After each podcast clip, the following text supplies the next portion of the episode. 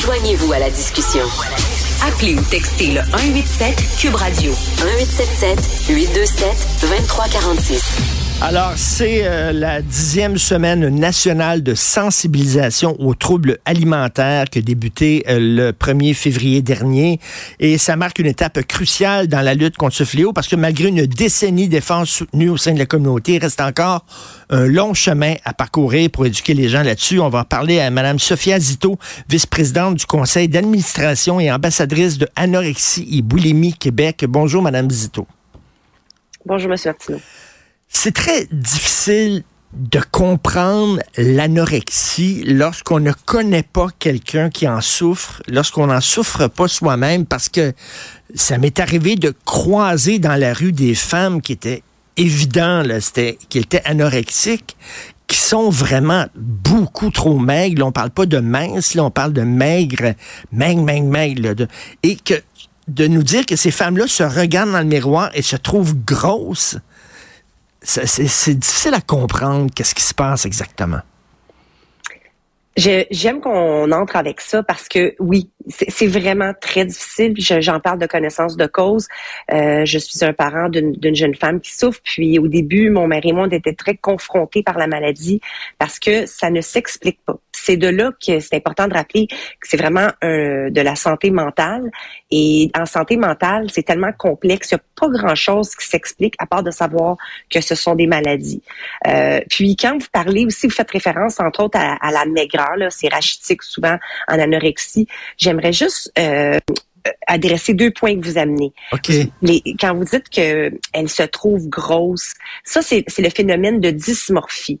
Les personnes anorexiques vont souvent avoir une image distorsionnée de comment elles se voient. Donc, même si souvent elles peuvent être à l'article de la mort, tellement qu'elles sont maigres, elles, l'image que le, miroir va leur envoyer, c'est qu'elles sont encore grosses. Fait que ça, c'est vraiment, euh, c'est un des points de la maladie qui, si on souffre pas de dysmorphie, ça ne s'explique pas. Ça, c'est un, des points. Euh, l'autre point aussi, c'est que des fois, le trouble alimentaire, ça ne se voit pas. Oui, quand elles sont dans une phase d'extrême maigreur, une anorexique, tout le monde peut le voir, mais il faut, euh, faut mentionner que des fois, quand la maladie est au plus fort, exemple, une anorexique qui est en phase de rétablissement ou qui est en train de reprendre du poids, peut avoir un poids santé, mais dans, mais au niveau de, de sa tête, elle peut être excessivement vulnérable, peut avoir beaucoup de d'idées suicidaires. Mais on le voit pas. Donc, euh, c'est pour ça qu'on fait de la sensibilisation. Euh, écoutez, je suis très touché. Euh, vous me dites que votre fille en souffre. je ne le savais pas et ça, ça me touche beaucoup. on fait quoi on, fait quoi? Parce que on dit que si on lui parle de ça, ça, ça lui rentre pas dans. Tu sais, c'est dire il faut que tu manges, c'est pas, c'est pas ça qu'il faut dire. Qu'est-ce qu'on fait, Madame Zito? Ben, euh, c'est sûr que comme parents au début, on est démunis. Puis je, c'est, c'est notre réflexe, c'est mange. Puis là, t'es prêt à ben supplier, t'es prêt à, tout faire. C'est pour ça que euh, à NEB, entre autres, on a des services pour les proches. C'est ultra important d'aller s'outiller comme parents. Moi, je dis toujours, on n'a pas besoin de devenir un spécialiste du trouble alimentaire. Ce qu'on a besoin de faire, c'est de, de, de connaître les outils, d'être capable d'établir un dialogue avec la personne touchée. On doit adresser en fait la souffrance qui est derrière le trouble alimentaire ça va pas bien, je vois que ça va pas bien. Est-ce qu'on peut s'en parler? Je m'inquiète pour toi. Ce genre de dialogue-là est beaucoup plus aidant que de dire juste mange, puis là, quand on sait, là, mange, mange, mange, puis on, l'entend souvent, les personnes qui souffrent d'un trouble alimentaire, puis là, c'est, les troubles alimentaires, là, c'est plus large que l'anorexie, il y a la boulimie, il y a l'hyperphagie, euh, la bigorexie, l'orthorexie, c'est, c'est, une panoplie de troubles alimentaires. En fait, les gens, les repas, c'est, c'est, une zone de guerre, hein? Chaque repas, trois fois par jour, tu te bats avec, euh, avec euh, les Allemands et les personnes autour. Donc, c'est ultra important d'aller chercher les outils pour être capable de faire face à, à ce qui revient, dans le fond, trois fois par jour. Mais, mais tout ça derrière ça, je, je, je pense, j'ai lu, j'ai lu un peu là-dessus, c'est un besoin de contrôle. Ce sont des gens, je pense, qui sont extrêmement angoissés dans la vie et ce qu'ils peuvent contrôler, c'est leur corps. Euh, je, je, je, peux contrôler mon corps, puis ça, il en retire comme une source de fierté en disant, j'ai le contrôle là-dessus. Est-ce que je me trompe, Madame Zito? Non, pas du tout. Vous avez bien fait vos recherches. à la base, le, trouble alimentaire, c'est une maladie de contrôle. Puis on le voit même, on l'entend des fois chez les très jeunes qui commencent à développer un trouble alimentaire.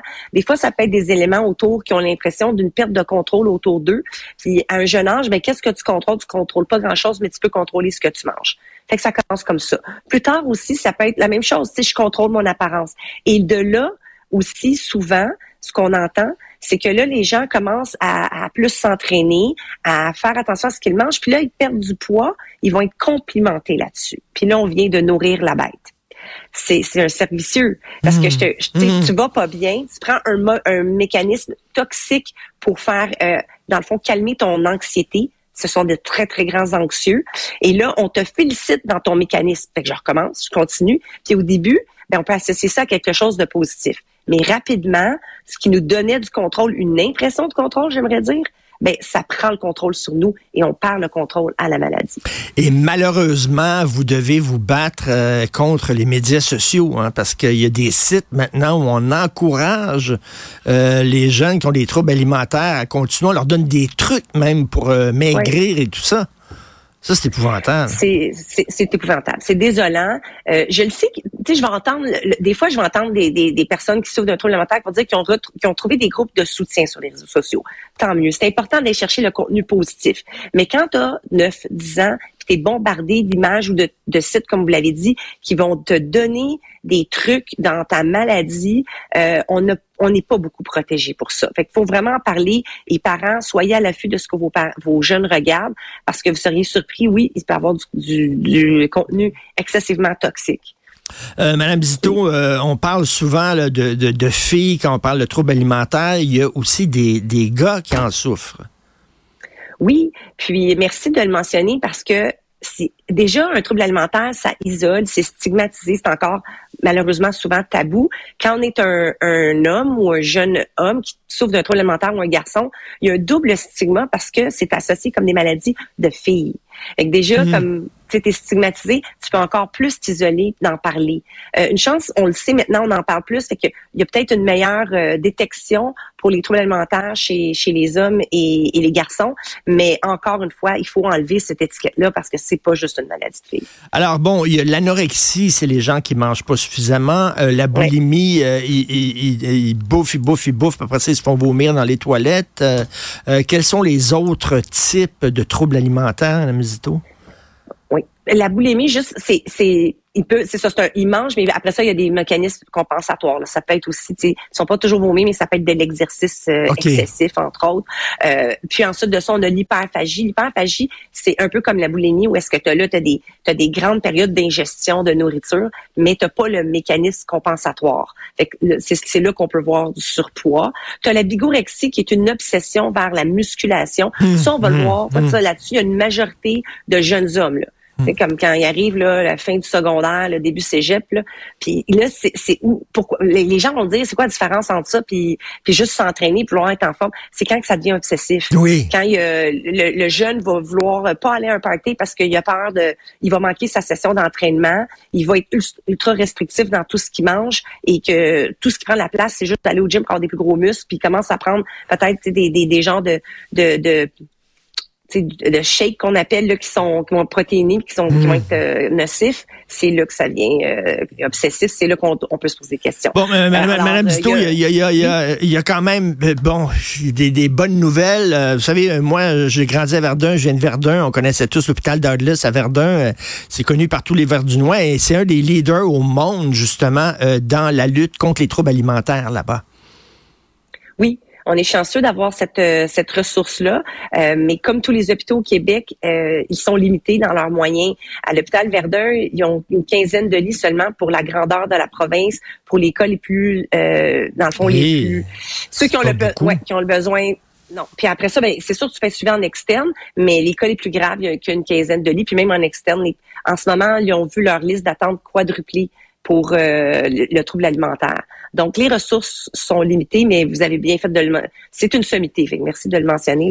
on est chanceux d'avoir Et le chute de Sainte-Justine aussi. C'est quoi le message que vous voulez transmettre, entre autres, aux parents cette semaine? Ben, de garder l'espoir, parce que là, on brosse un tableau quand même assez sombre, mais on, peut sortir d'un trouble alimentaire. Nous, on le voit tout le temps. Donc, ça, c'est le premier message, mais surtout de ne pas attendre et aller chercher de l'aide. Allez vous outiller. Une intervention rapide, ça augmente les chances de, de guérison. Et puis, euh, l'aide, même pour les proches et pour les jeunes, en attendant, nous, on a des services texto, clavardage, euh, ligne téléphonique. Alors, ne restez pas seul avec... Euh, avec votre souffrance. Et comment on peut savoir que notre enfant a des troubles alimentaires? C'est pas parce que la personne fait attention à son poids nécessairement qu'elle a nécessairement un, un trouble alimentaire chronique. Là.